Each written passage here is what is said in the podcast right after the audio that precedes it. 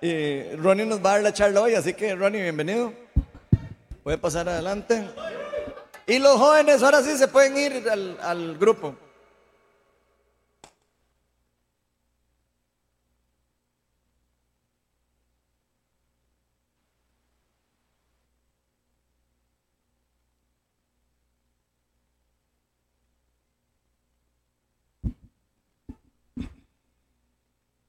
Hola, ¿cómo están? Buenas noches.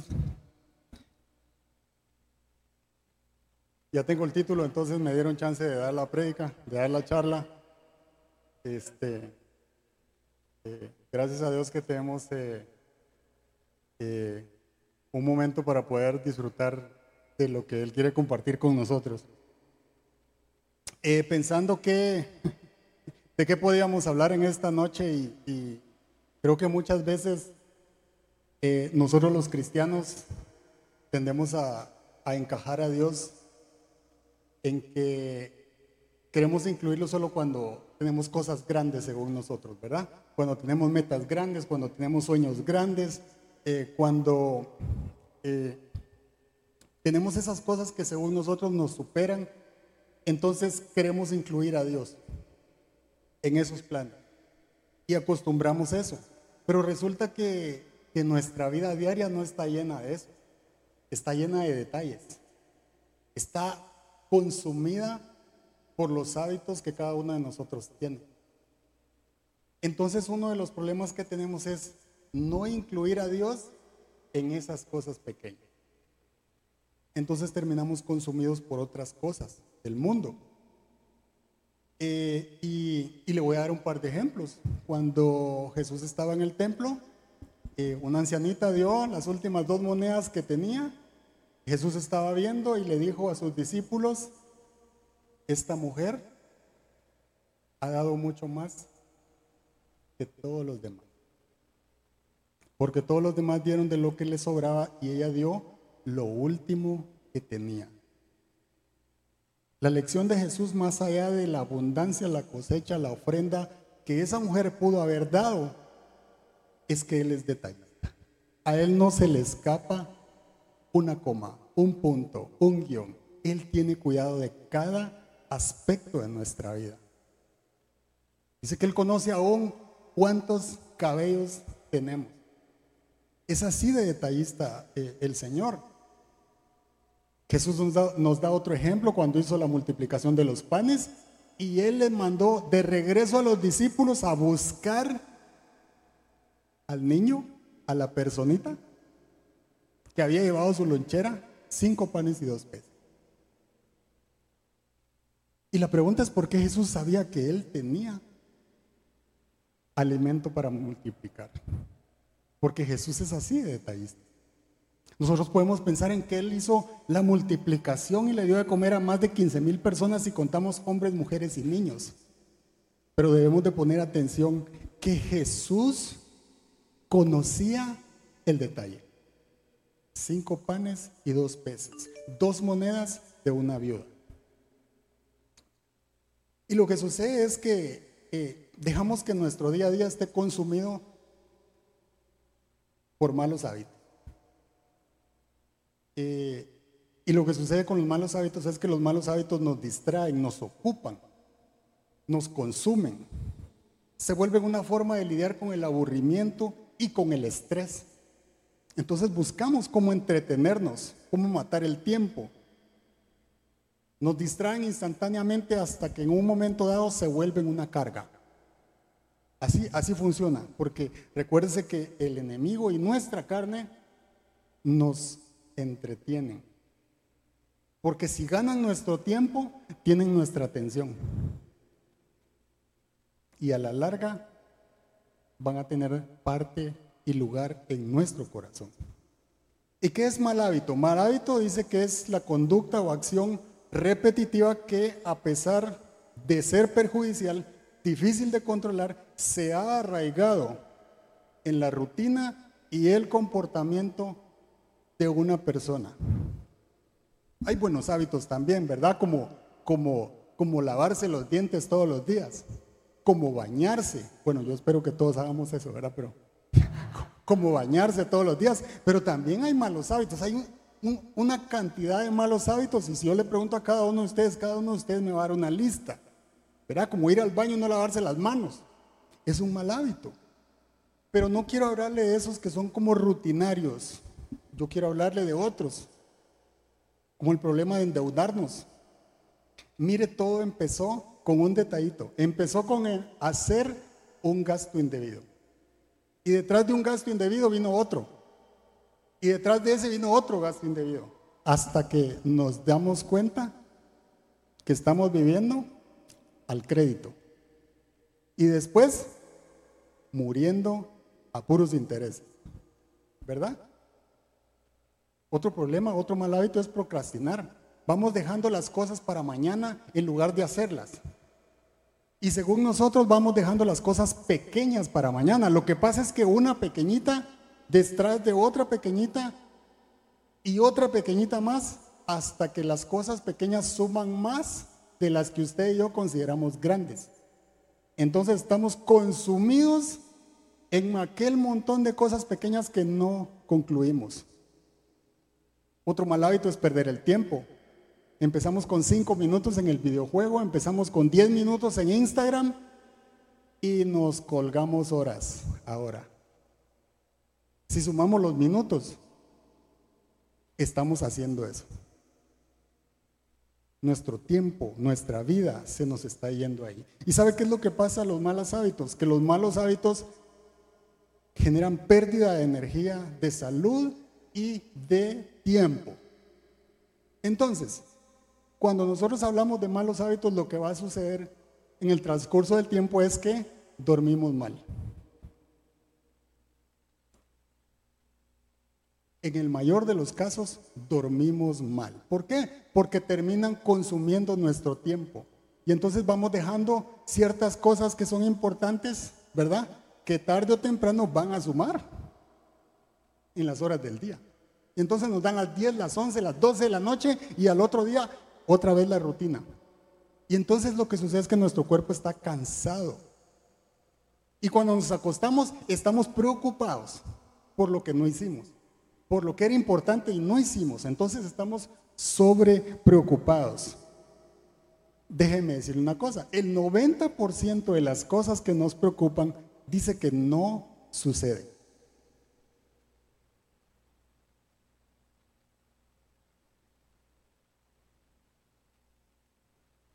Y el otro aspecto que nos afecta, los malos hábitos, es que no comemos bien y hacemos poco o nada de ejercicio. Entonces empezamos a tener un problema donde empezamos a reflejar los malos hábitos. solo para mencionarle algunos de ellos, uno de ellos es baja autoestima. Número dos, cansados, irritados. Nos levantamos a la defensiva no queremos ir a trabajar. ¿Por qué? Porque estamos agotados. El problema es que nuestro cuerpo no está logrando generar la hormona de cortisol y de melatonina, que son como el aceite y el combustible del vehículo. No tienen que estar a un nivel exacto. No puede tener más, porque si usted tiene más cortisol va a tener estrés. Y si tiene menos, va a tener depresión desánimo, ¿verdad? Es como el aceite. Usted le mide el nivel del aceite al vehículo. Usted no le puede echar más de donde está la rayita. ¿Por qué? Porque el vehículo va a fallar. Así es el cortisol y la melatonina. Entonces, como esas hormonas se generan en nuestro eh, sueño REM que le llaman. O sea, cuando está en lo mejor de la dormida, está ahí donde el cuerpo las genera. Entonces, si nos estamos desvelando o estamos durmiendo poco, tarde o temprano nuestro cuerpo va a reflejar eso. Mira, hay mucha gente que se queja o que dice tener depresión, pero en realidad lo que sucede es que tenemos una vida vacía. Nos levantamos y no, nada nos ilusiona. No tenemos ilusiones, entonces durante el día nuestro cerebro se va apagando poco a poco. Mateo 13, del 31 al 32 dice, una parábola que Jesús contó y dice, les contó otra parábola y dice así, el reino de los cielos es como una semilla de mostaza que un hombre sembró en un campo. Ahí hubo una acción, ¿verdad? Alguien sembró esa semilla. Aunque es la más pequeña de todas las semillas, cuando crece es la más grande de las plantas del huerto. Se convierte en el árbol, de modo que vienen las aves y anidan en sus ramas. Todo comenzó con una semilla. Así como todo comienza con un detalle. Y muchas veces nosotros hacemos de menos los detalles.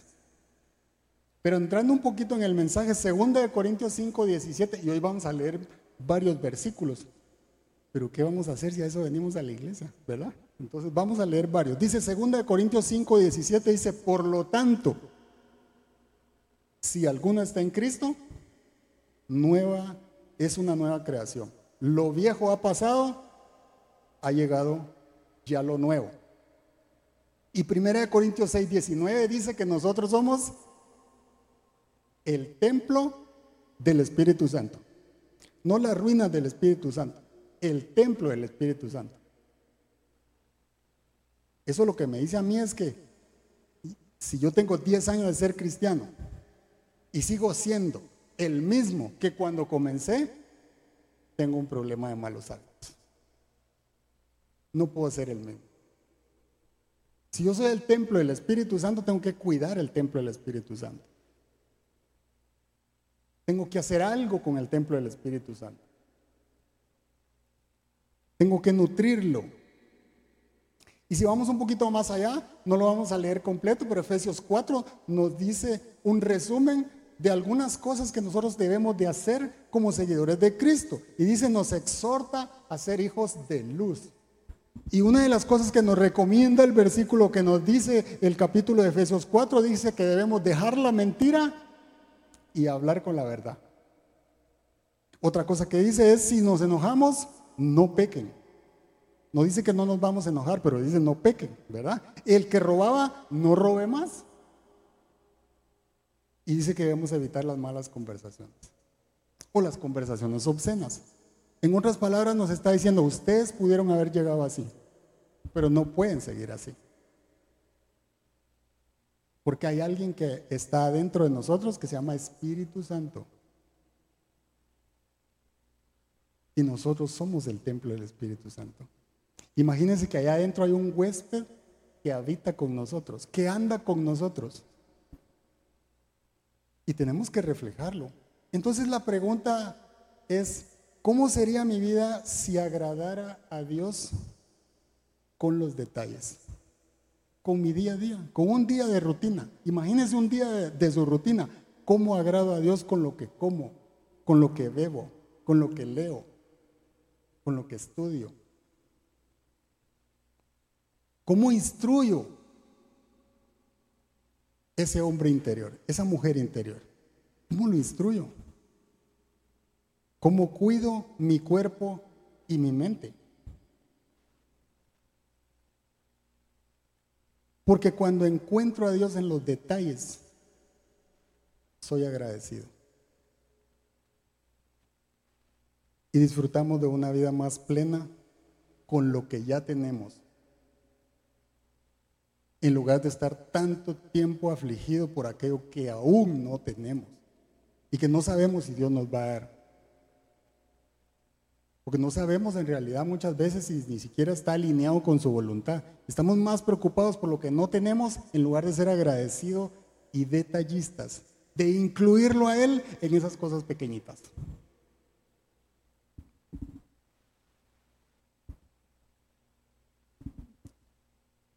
Entonces, eh, la charla del día de hoy se llama Adoptando hábitos que transforman. Porque yo creo que nosotros hemos sido llamados a no quedarnos igual, a vivir en esa transformación según la imagen de Cristo. Cada día debemos de buscar ser mejor, parecernos a Él, hacer lo que Él hacía.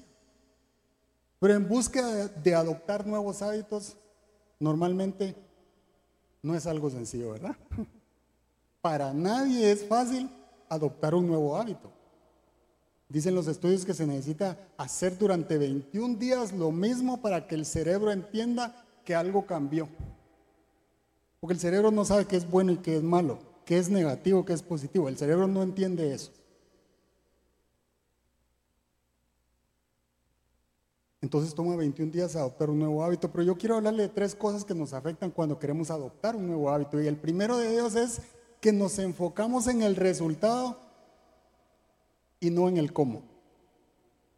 Entonces, eh, mire, a principio de año sobre todo, pero, pero en todo momento yo creo que no solo tenemos buenos propósitos cuando inicia el año, lo tenemos todo el año, ¿verdad? Entonces decimos, por ejemplo, yo quiero estar libre de deudas.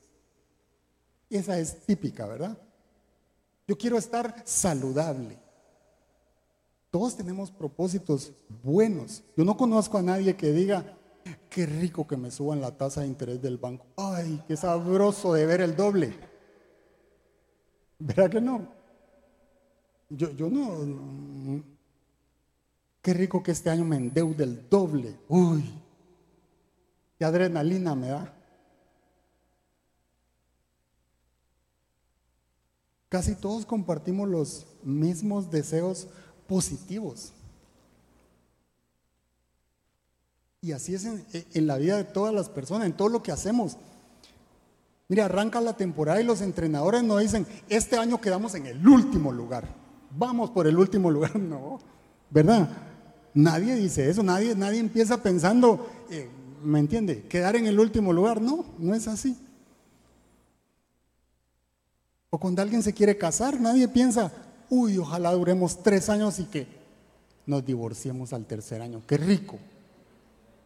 ¿Verdad que no? Uno se casa pensando en, en, dar amor, en tener bendición, en prosperar, en tener una larga vida con esa persona. Porque todos compartimos los buenos deseos, los buenos propósitos.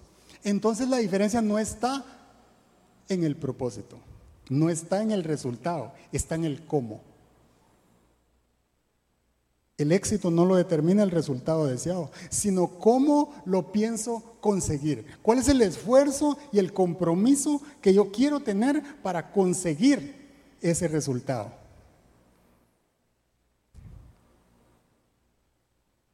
Si yo quiero salir de deudas, primero tengo que dejar de gastar en aquello que no es necesario. ¿Verdad? Y segundo, intentar conseguir más ingresos. No hay otra forma. Así de sencillo. ¿Verdad? Y quizás eso empiece por dejar de cambiar el celular cada seis meses, cada año. ¿Por qué? Porque así empieza. Solo son 15 mil pesos mensuales, sí, pero son 15 mil pesos. Y si usted suma esos 15 mil con el otro gasto, con el otro gasto y con el otro gasto, por eso estamos hasta la coronía. ¿Verdad? El segundo error que cometemos es que no vemos progreso cuando arrancamos algo. Y entonces, ¿qué pasa? Es que quiero bajar 10 kilos. Y ese no es el problema. Eso está bien. Lo que pasa es que al otro día nos estamos viendo en el espejo, ¿verdad? Y como no vemos que ha cambiado nada, empezamos a ver las cosas negativas. No pasan 30 minutos y regresamos al espejo otra vez, ¿va? Sigo siendo yo. Y nos vemos mil veces en el espejo. Y en realidad no vamos a bajar de peso por vernos al espejo. Vamos a bajar de peso cuando tengamos la disciplina de hacer ejercicio, de comer saludable, de estar dispuestos a cambiar nuestro estilo de vida. Y nos pesamos y no hemos bajado ni medio gramo y entonces esa pesa no sirve. Y buscamos cualquier excusa para desistir, para darnos por vencido. Y hasta ahí llegó. No vemos progreso rápido y por eso desistimos. No nos gusta perseverar, no nos gusta persistir. Y el tercero es que tenemos una identidad distorsionada. Entonces, ¿qué pasa? Que el enemigo intentará conectar nuestros fallos y nuestros errores a nuestra identidad. Y entonces es cuando decimos, soy un miserable, volví a caer, volví a ver lo que no tenía que ver.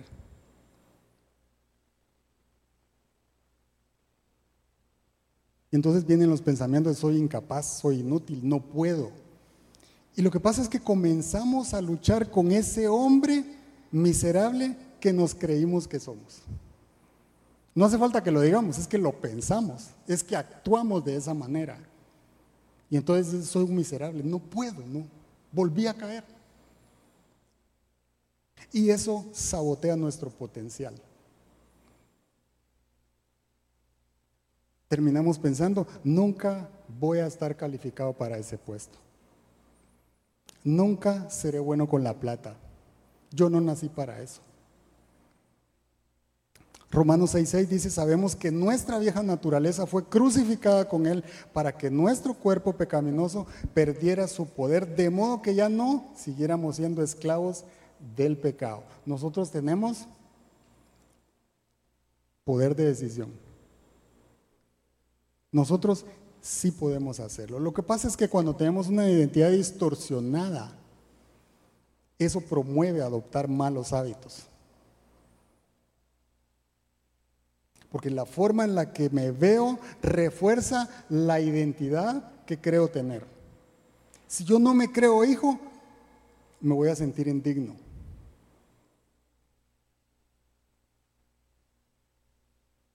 Voy a sentir que Dios no tiene tiempo para mí, porque no me siento hijo. Yo no me siento con la confianza de que, ¿será que Dios tendrá cinco minutos para mí? que parece que no responde, ¿verdad? Entonces esa identidad distorsionada no nos deja avanzar. Miren, el estudio dice que el 92% de los propósitos o de las cosas iniciamos no se concluyen. 92%.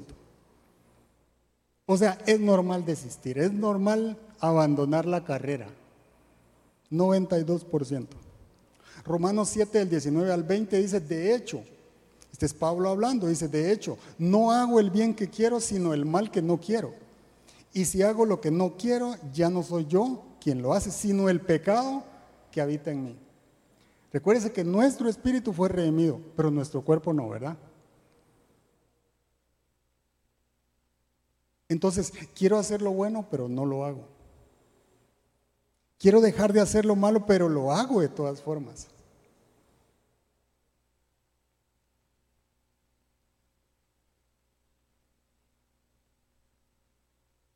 Y nos pasa a todos.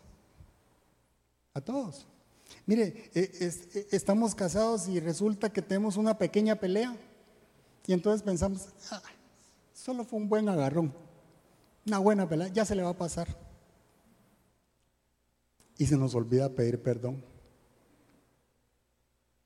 Se nos olvida lavar la ropa sucia, creyendo que la otra persona no se vio tan afectada por una simple pelea. El problema no es ese, el problema es que se va volviendo un mal hábito. Entonces va a haber una segunda pelea, va a haber una tercera pelea y cuando sentimos se volvió en algo insoportable porque debimos tomar el buen hábito de pedir perdón y de sanar la herida, de sanar la relación, porque eso nos va a dar una mejor vida, va a ser saludable. A veces no nos damos cuenta y la otra persona, nosotros podemos andar tranquilos después de pelear y la otra persona lleva horas hasta con dolor de cabeza, con migraña, de estar pensando cómo es posible que por algo insignificante nos pegamos este agarrón. ¿verdad? O decimos una mentirita chiquita. El problema es que detrás de una mentira pequeña viene otra, y viene otra, y viene otra, y cuando nos damos cuenta estamos viviendo una vida llena de mentira. O es como el alcohólico. ¿Cómo empezó el alcohólico? Con una cerveza, con un trago. Pero uno detrás de otro no tiene el mismo efecto, ¿verdad? Y ya cuando tenemos problemas de alcoholismo, una es suficiente para disparar otra vez el caos. Pequeñas acciones irán sumando y sumando hasta moldear y dar fruto. Una cosa mala pequeña no hará mucha diferencia en tu vida. Pero no reconocerla y pararla generará un hábito no saludable que te puede devastar. Porque la suma total de mis decisiones hará la diferencia.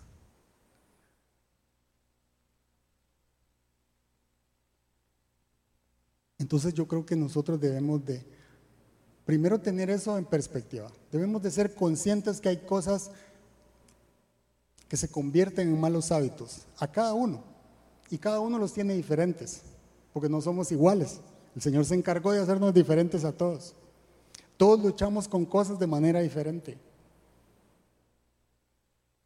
Entonces, de lo que yo quiero hablarle hoy es cómo adoptar hábitos que transforman, que nos ayuden a hacer cambios en nuestra vida. No solo por nosotros, sino por la gente que está a nuestro alrededor. La Biblia dice que nosotros somos llamados a ser sal y la luz de este mundo. Nosotros le ponemos el saborcito. Nosotros alumbramos a donde quiera que vamos. ¿Y sabe cómo lo hacemos? Con detalles, con acciones, no con palabras. El hábito importa. A Dios le importan los detalles. Él cuida cada aspecto de la creación. Cada detallito el Señor lo, cuidó de manera así sorprendente, incomprensible.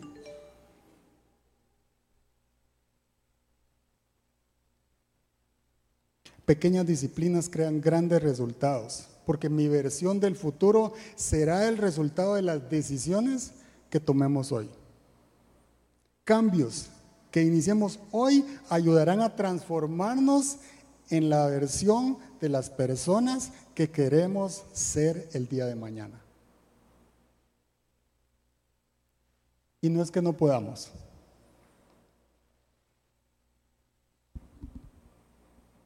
Es que la palabra nos exhorta a hacerlo.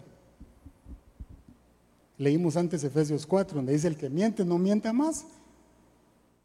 El que roba no robe más. O sea, deje de andar en la oscuridad, vuélvase a la luz, ¿verdad? Deje de hacer esto, haga esto otro.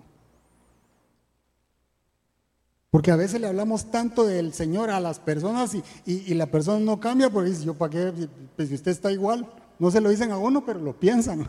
usted está igual, yo para qué voy a ir ahí. ¿Verdad? Nosotros debemos ser hijos de luz. Debemos de reflejar a Cristo donde quiera que vamos. Entonces, la primera cosa de la que yo quiero hablarle es, número uno, identifica lo que detona el mal hábito. Eso es súper importante. Hay una persona que escribió un libro que se llama Charles Duhigg, no sé si así se pronuncia, que se llama El poder del hábito. Y él en ese libro habla del ciclo del hábito y habla de tres cosas que son el ciclo del hábito. El primero es el detonador, la rutina y la recompensa. El detonador, la rutina y la recompensa. Le doy un ejemplo que está en ese libro y dice, el ejemplo es comer en exceso. El detonador, ver un programa de TV o de televisión donde salen comerciales de comida. Siguiente paso, que es la rutina, ir al refrigerador, ir a la cocina, buscar algo de comer y comer, ¿verdad? Recompensa, nuestro cuerpo libera químicos que nos hacen sentir bien mientras comemos y disfrutamos de la compañía. Entonces no podemos ver televisión sin estar comiendo. Y después viene el tiempo de comida y comemos, ¿verdad? Y así. Entonces, ese es el problema. El resultado, un hábito permanente. Entonces después, ¿qué es lo que nos pasa? No puedo ver tele sino como algo. Ahí es donde se generó el mal hábito. Pero dejar el mal hábito significa suplirlo por otro. Nosotros abandonamos un hábito reemplazándolo por otro, sea bueno o malo, ¿verdad?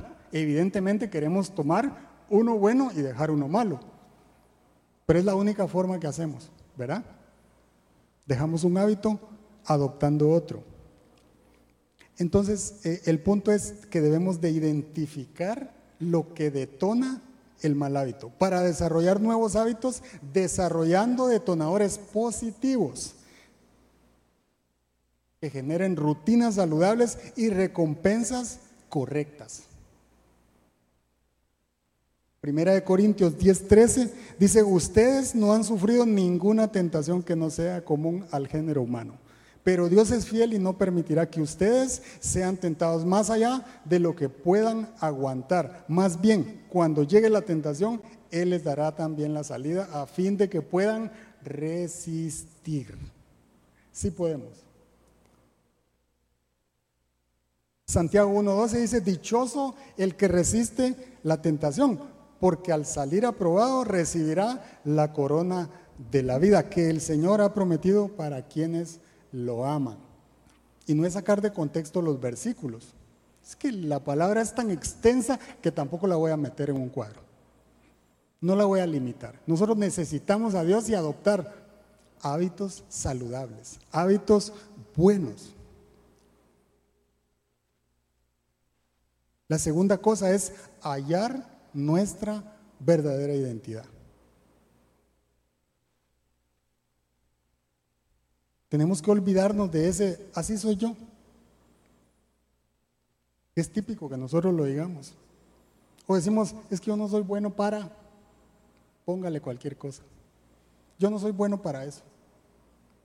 Y tal vez ni siquiera lo hemos intentado. Lo que pasa es que tal vez alguien nos tachó de que somos inútiles para eso, no lo creímos y para qué lo voy a intentar. ¿Para qué lo voy a hacer? Lo que sí es cierto es que debemos de dejar de escondernos y tomar la decisión de enfrentarlo.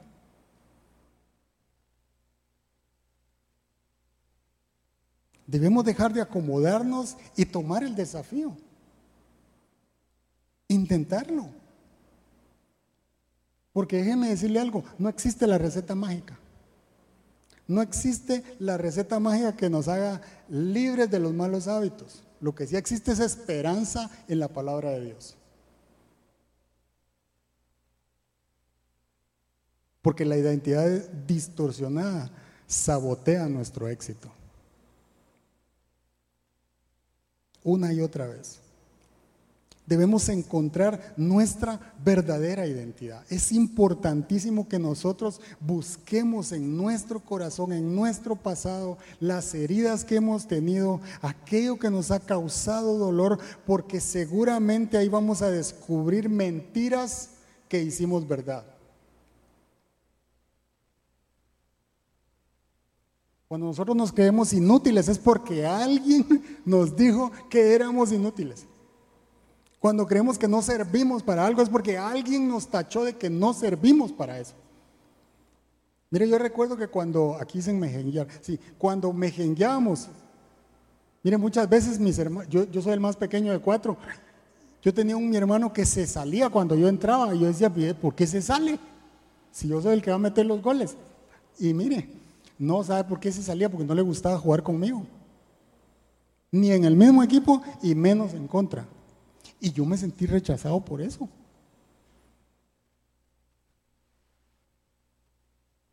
Y no era que él fuera mejor que yo para jugar, pero él hacía eso y a mí eso, eso me, me, me clavó algo ahí que tarde o temprano yo sí me sentía inútil.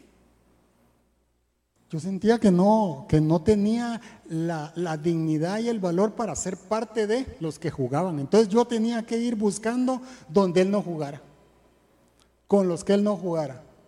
Porque ahí sí, ¿verdad? Pero así hay cosas que nos van haciendo daño y nos van marcando una y otra vez. Porque nosotros hicimos verdad una mentira por algo que pasó en el pasado. Y debemos de buscar eso en nuestro corazón. Es importante. ¿Qué nos ha llevado a creer lo que somos?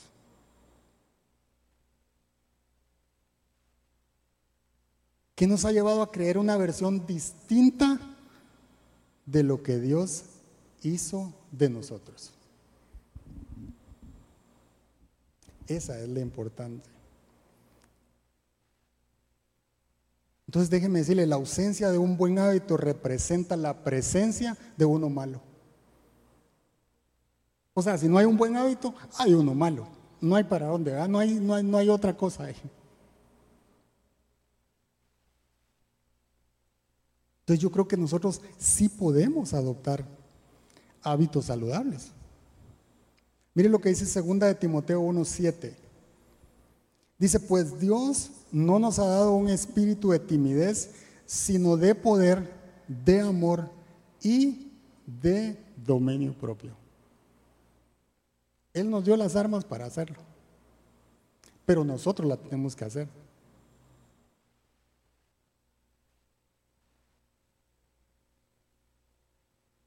Es como que el Señor le dio una espada y usted la guarda. ¿Y dónde está la espada? Está guardada. Se puede oxidar, ¿verdad? El Señor nos dio un espíritu de poder, de amor y de dominio propio y no es para guardarlo, es para usarlo. Es para desgastarlo. ¿Y sabe qué? No se va a acabar, no va a expirar. Hay que usarlo una y otra y otra vez. Nosotros sí podemos. ¿Cuáles son esas mentiras que están saboteando nuestra identidad? Que no nos dejan avanzar. ¿Cuáles son esos hábitos que necesitamos romper en nuestra vida? Gálatas 6:9 dice, no nos cansemos de hacer el bien. O sea, sabemos que algo está malo, no nos cansemos de hacer el bien. Y eso aplica en todas las cosas de nuestra vida. No nos cansemos de hacer el bien porque a su debido tiempo vamos a cosechar ese bien que, nosotros sembramos.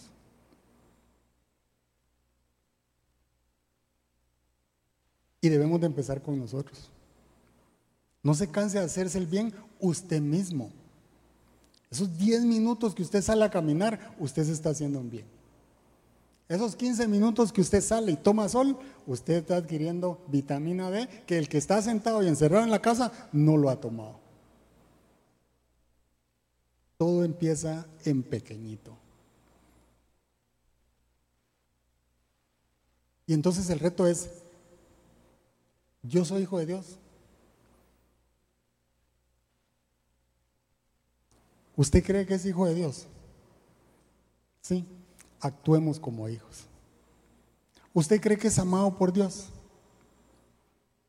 Debemos actuar como personas que viven en amor. ¿Somos nuevas criaturas? Sí.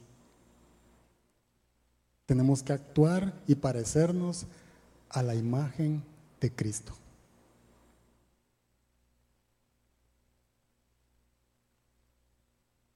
Primera de Pedro 2.9 dice, pero ustedes son descendencia escogida, sacerdocio regio, nación santa, pueblo que pertenece a Dios, para que proclamen las obras maravillosas de aquel que los llamó de las tinieblas a su luz admirable. Ese versículo muchas veces no lo refleja nuestra vida. Otras veces nuestro corazón lo pasa por alto y no nos sentimos así. Mira, hay veces que no nos sentimos nación santa, no nos sentimos escogidos. Hay días que no nos sentimos amados. Pero para eso está la palabra. Para que nosotros vayamos y digamos, esta es mi identidad. mis emociones no me van a traicionar.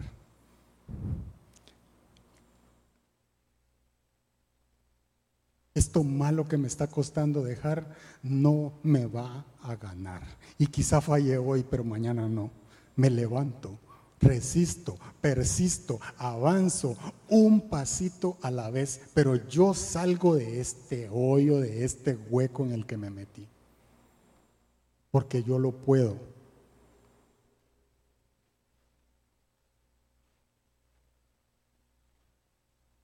Nosotros somos más grandes que los errores que podemos cometer, que los pecados que pudimos haber hecho en nuestro pasado. Somos hijos del rey. Y dice, le pertenecemos a Dios. No solo somos sus hijos, no somos solo su pueblo. No andamos huérfanos. Nosotros tenemos Padre. Y Él nos da un propósito y el mismo versículo dice, ¿para qué? Para que proclamen las obras maravillosas. Eso quiere decir que Dios va a hacer algo con mi vida. Si Él dijo que yo soy sal y luz, es porque Él va a poner circunstancias para que yo le dé sabor a la vida, para que yo alumbre en medio de la oscuridad. No nos la dio para estar solos, no nos la dio para pasar desapercibidos, porque somos llamados a proclamar las obras maravillosas de nuestro Dios. Eso quiere decir que Dios quiere hacer algo con nosotros.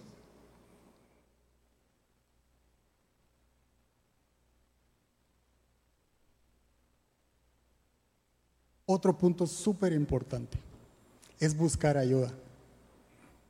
Uno de los grandes errores del ser humano es no buscar ayuda. Hebreos 10, 24 al 25 dice, preocupémonos los unos por los otros, a fin de estimularnos al amor y a las buenas obras. No dejemos de congregarnos como acostumbran hacer algunos, sino animémonos unos a otros y con mayor razón ahora que vemos que aquel día se acerca. Eh, mire, esta es una de las claves cuando queremos cambiar de hábito buscar ayuda, buscar a alguien que nos ayude, que no nos dé miedo, buscar a alguien que nos apoye, que sepa lo que queremos hacer. Porque los malos hábitos como aislarnos cuando estamos luchando con algo son una receta para el dolor y la depresión. Porque viene un pensamiento, después viene otro, y viene otro, y viene otro, y viene otro, cuando siento estoy más hundido en mis pensamientos negativos. Y la otra clave cuando buscamos ayuda es evitar a las personas tóxicas. Y le explico un poquito eso. Mire, hay personas que en realidad solo nos tiran la basura. Ellos son el centro del universo y lo único que hacen es tirarnos todos sus problemas, todos sus clavos. Y nos cargan con eso, pero nunca le dan tiempo para que usted exponga los suyos. Entonces ahí no se da lo que dice el versículo. Ahí dice, preocúpense unos por otros. Entonces lo que pasa con las personas tóxicas es que vienen, le dejan la basura en la puerta de la casa y se van. Ya drenaron, tiraron todos sus clavos y ya, ya, se, los, dejé allá. Y termina uno, ¿me entiende? Así, ay, pobrecito, ay, de, de todo le pasa. Ella tiene los suyos malos de la otra persona. Entonces tenemos que rodearnos de personas que se le llama personas vitamina. Y son esas personas que que nos escuchan, pero que nos ayudan a crecer. Y le doy un tip. ¿Sabe quiénes van a ser esas personas? Aquellas personas que nos dicen lo que necesitamos, no lo que queremos oír. De nada sirve que me digan lo que yo quiero oír. Ay, pobrecito vos. Ay, ¿cómo te pasó eso, papito? No. Tenemos que buscar ayuda con las personas que sean honestas con lo que nos van a decir, que nos ayuden a crecer, a salir del mal hábito, a salir del problema. Y nosotros hacer lo mismo. Porque mire, la mayoría de las batallas ocultas y oscuras que enfrentamos de nuestra identidad solo se manifestarán a medida que iniciamos una conversación con personas de confianza, consejeros, pastores, esposa y con Dios. En quien confiamos.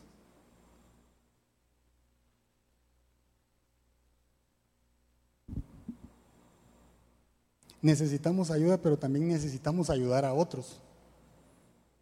No se trata solo de consumir a la gente, se trata de ser luz también para otros. Porque los problemas que otros tienen quizá yo les puedo ayudar, pero los que yo tengo voy a necesitar que alguien más me escuche a mí y me ayude a mí. Y para eso se necesita humildad, que muchas veces no la tenemos. Entonces no exponemos nuestros problemas también porque nos da vergüenza. O no exponemos nuestros problemas porque qué clavo que se entere de esta bronca que tengo. Otra vez estoy enredado en tal y tal cosa.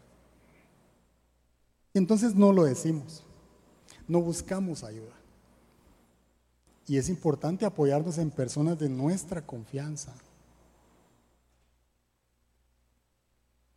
Y yo lo exhorto a una cosa, pida ayuda. Pida ayuda no una vez, pida ayuda una y otra vez, todas las veces que lo necesite. A veces lidiamos, luchamos con algo y decimos, qué vergüenza pedir oración otra vez por esto. Que no le dé vergüenza. Pida ayuda una y otra vez. Comparta sus cargas con otros y luego aprenda a escuchar a los demás.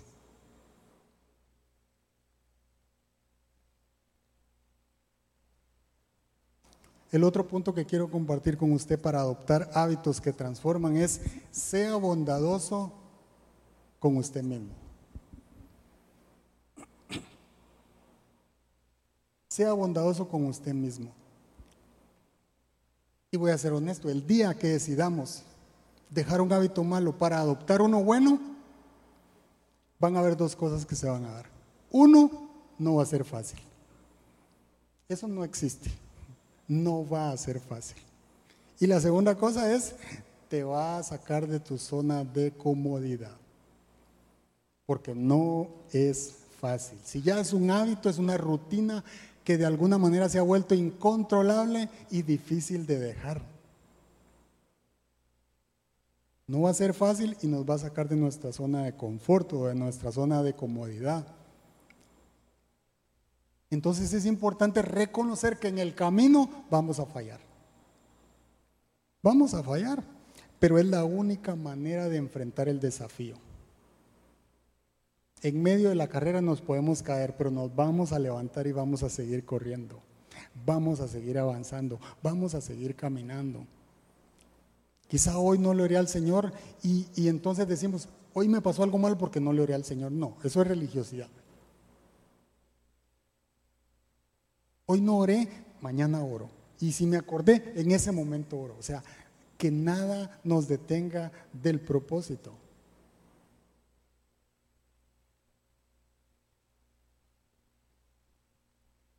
Recuerde, sea bondadoso con usted mismo.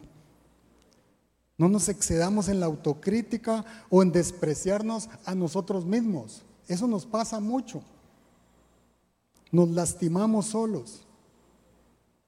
Nos criticamos tanto, hacemos tanta autocrítica que resultamos haciendo otra verdad de una mentira.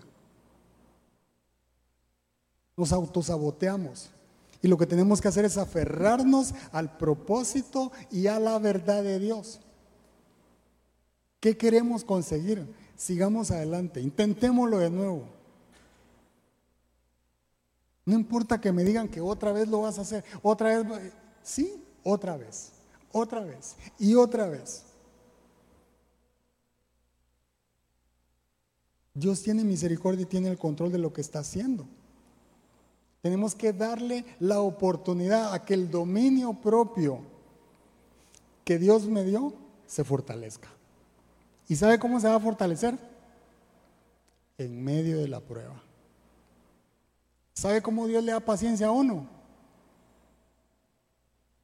en la prueba. Usted sale de su casa y le pide paciencia al Señor y lo primero que pasa es que se le atraviesa ahí alguien en el carro. Y se, ¿verdad? Esa es la prueba.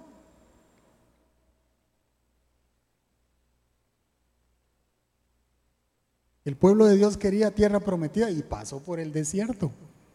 Hay que pasar la prueba, sí. Es ahí donde el Señor va a probar nuestro corazón Es ahí donde va a salir lo que en realidad nos está afectando. Es ahí donde va a brotar aquello que nos está haciendo tanto daño. Mire, yo una vez salí del trabajo y entre Santa Ana y la 27, por el lado de abajo hay un semáforo, ¿verdad? Que está justo antes del hotel Quality. Y como yo miraba que otros lo hacían, yo también acostumbraba que llegaba al semáforo, esperaba que no viniera nadie, ¡tas! me tiraba a mano izquierda para meterme a la 27. Pues un día venía en el vehículo, llegué al semáforo, como a veces uno viene súper distraído, ¿verdad? Yo venía distraído, llegué al semáforo, vi que no venía nadie y ras me tiré. Y no me di cuenta que atrás de mí estaba el de tránsito hasta, luces, porque sabe que yo como soy tan educado había puesto mi, luz para girar. Ahí no se puede, pero yo puse la luz para girar. O sea, como quien dice, mire, me da permiso, ¿verdad? Para... O sea, yo soy educado. Entonces yo, yo puse la luz para, para cruzar, pero ahí está prohibido hacerlo. Y no me di cuenta que atrás, o sea, atrás de mí, pegado a mí, estaba el de tránsito y él me estaba haciendo luces porque yo puse el pie o la, luz para cruzar. Me estaba advirtiendo, pero como yo no paré bola, yo le di, ¿verdad? Me tiré. La multa más cara de mi vida.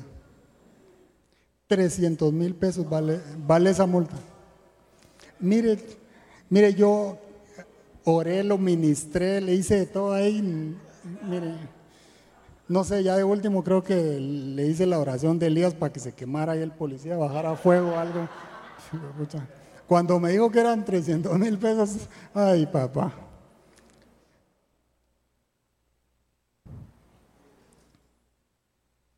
Y no solo fue vea lo alto que salió el asunto, es que yo me empecé a martirizar solo, porque dije, qué bruto que soy. O sea, me advirtió, me puso la luz todo y por estar distraído no lo vi, ¿verdad? Y empecé a martirizarme solo. Yo, vean cómo soy de, ¿verdad? Y, y, eso no me pasa. ¿Y sabe qué es lo peor? Que me pasó un momento que tampoco era que había bonanza de, plata. Entonces, usted está, ah, qué desgracia, o sea, no puede ser. Todo mundo cruza ahí. A mí me agarró el de tránsito. Salado, ¿verdad? Salado. Pero mire, eh, para amar a los demás, primero tienes que amarte a ti mismo. Muchos de nosotros vamos por la vida a veces lastimándonos solos por algo que nos pasó. Y nos repetimos una y otra vez el error que cometimos. Mateo 22, 39 dice el segundo mandamiento, ama a tu prójimo como a ti mismo. No puedo más amar más a alguien más de lo que yo me amo a mí solo. Y eso quiere decir que yo tengo que ser amable conmigo mismo. Que yo me tengo que amar a mí mismo. Que no me voy a rendir. Que puedo ser persistente. Ronnie, sí puedes hacerlo. Sí puedes lograrlo. No me voy a autocastigar. Más bien me voy a creer que sí puedo hacerlo porque el Espíritu de Dios está conmigo. Él me ayuda. Él me sostiene. Él me da el aliento cada día para seguir adelante, para echarle ganas. Y si caemos, solo levantémonos, miremos hacia arriba, pidamos perdón y sigamos adelante. Porque abogado tenemos en el cielo, dice la Biblia. No podemos crucificarnos nosotros solos.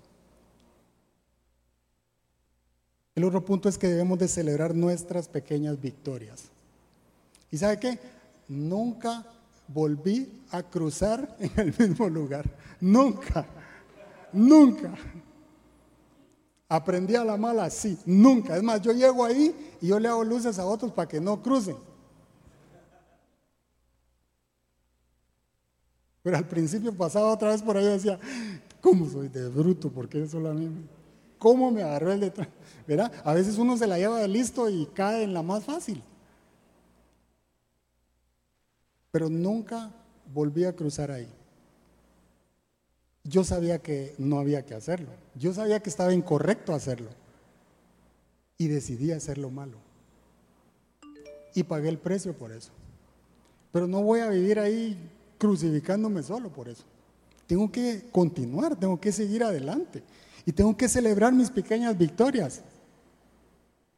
Yo sé que haciendo lo correcto quizás sea más demorado, pero va a trabajar más en mi corazón. Voy a ser íntegro, voy a ser honesto, voy a ganar quizá menos, pero voy a ganar con la bendición de Dios. Dios va a multiplicar lo que llega a nuestras manos. Y a veces son cosas pequeñas, pero para nosotros son grandes. Yo decidí dejar de tomar, eh, de echarle azúcar al café. No sabe lo complicado que es eso. Pero es que yo desde pequeño me enseñó a mi mamá a echarle azúcar, pero a echarle azúcar, ¿verdad? Yo a un vasito de esos que se sirven ahí le echaba tres bolsitas. Y como no tomo poquito, sino tomo una taza más grande, entonces le echo cuatro cucharadas de azúcar. Claro, uno llega a cierta edad donde le dicen, si no cuidas eso, tarde o temprano va a haber clavo. Entonces dije, voy a agarrar ese reto porque, bueno, por, hay, o sea, hay que predicar con el ejemplo. Y entonces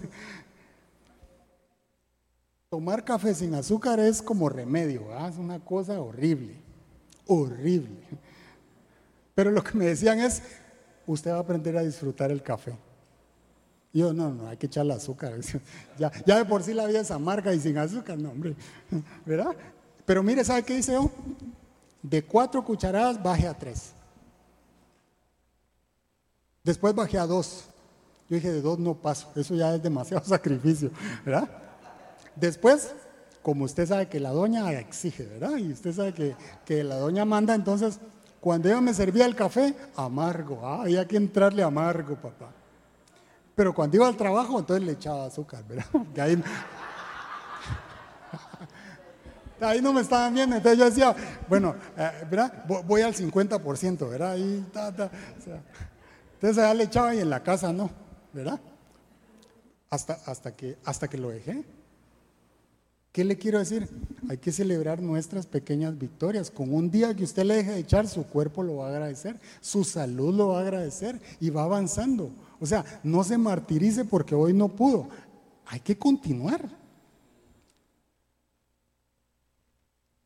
Y echarle ganas.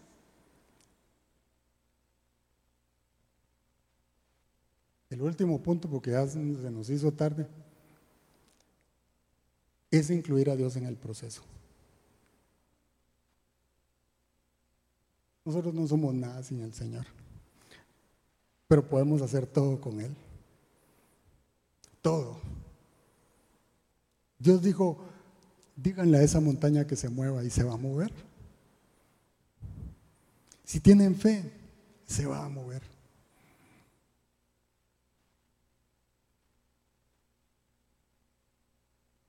Eso es lo que nosotros tenemos que creer. Reconocer que somos fuertes en Cristo. En Cristo. Dice la Biblia, todo lo puedo en Cristo, no fuera de Cristo. Lejos de mí nada puedes hacer, dice la Biblia. Todo lo puedo en Cristo. Podemos dejar la adicción, sí, en Cristo.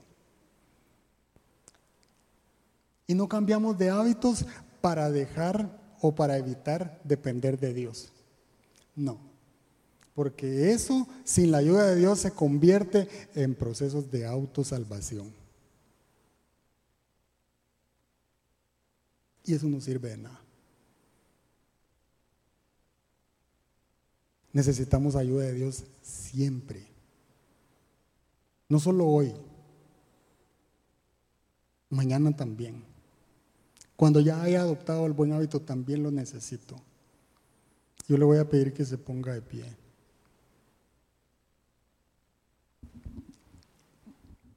Y termino con algo muy, muy sencillo, pero, pero muy profundo. Mire, eh, nosotros necesitamos a Dios siempre, necesitamos incluirlo en el proceso.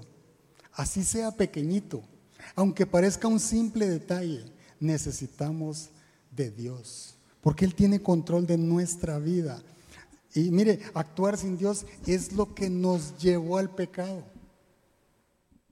Apartar a Dios fue lo que nos llevó al pecado. Adán y Eva decidieron hacer justamente lo que Dios les dijo que no hicieran. Por eso tenemos un cuerpo pecaminoso. El pueblo de Israel se apartaba de la presencia de Dios, dejaba a Dios y se iba en busca de ídolos. Y por eso pasaron 40 años en el desierto. Le necesitamos a Él. Proverbios 3, 5, 7 dice, confía en el Señor de todo tu corazón y no te apoyes en tu propia inteligencia. Reconócelo en todos tus caminos, en todos en todos. Y Él enderezará, enderezará tus sendas. No seas sabio en tu propia opinión, más bien teme al Señor y huye del mal. Y mire cómo termina. Dice, esto infundirá qué? Salud a tu cuerpo y te fortalecerá los huesos. A veces no le ponemos atención a eso último que dice, pero cuando nosotros confiamos en el Señor, viene la paz que sobrepasa todo entendimiento. Viene el deleite en disfrutar los frijolitos que tengo, en lugar de estar pensando en los camarones que no tengo para comprar.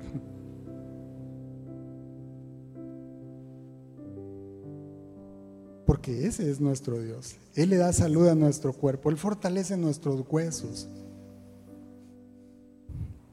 quiero terminar diciéndole que ore por esas cosas pequeñas.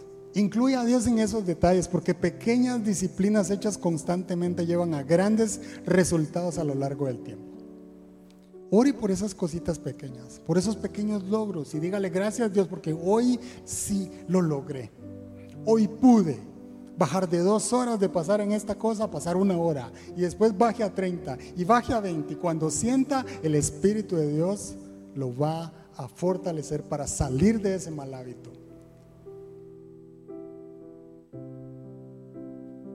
Y aquí todos somos imperfectos. Yo creo que muchos de nosotros tenemos varios malos hábitos que necesitamos poner delante de Dios y decirle, Señor, yo te necesito. Ayúdame. Y para eso estamos aquí. Estamos aquí para pedirle ayuda, para incluirlo en los detalles, para decirle, Señor, ven, ven porque te necesito. Irrumpe, Señor. Ayúdame a cambiarlo. Ayúdame a buscarte, ayúdame a creerte. Así que yo le voy a pedir que cierre sus ojos, examine su corazón y si necesita oración, pase adelante. Pida ayuda, pida ayuda. Nadie le va a cobrar, nadie le está pidiendo que llene el cesto con una ofrenda por orar por usted.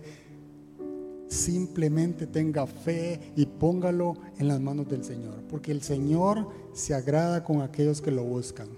Cuando Él encuentra un corazón humillado y contrito que lo busca de todo corazón, lo vamos a encontrar.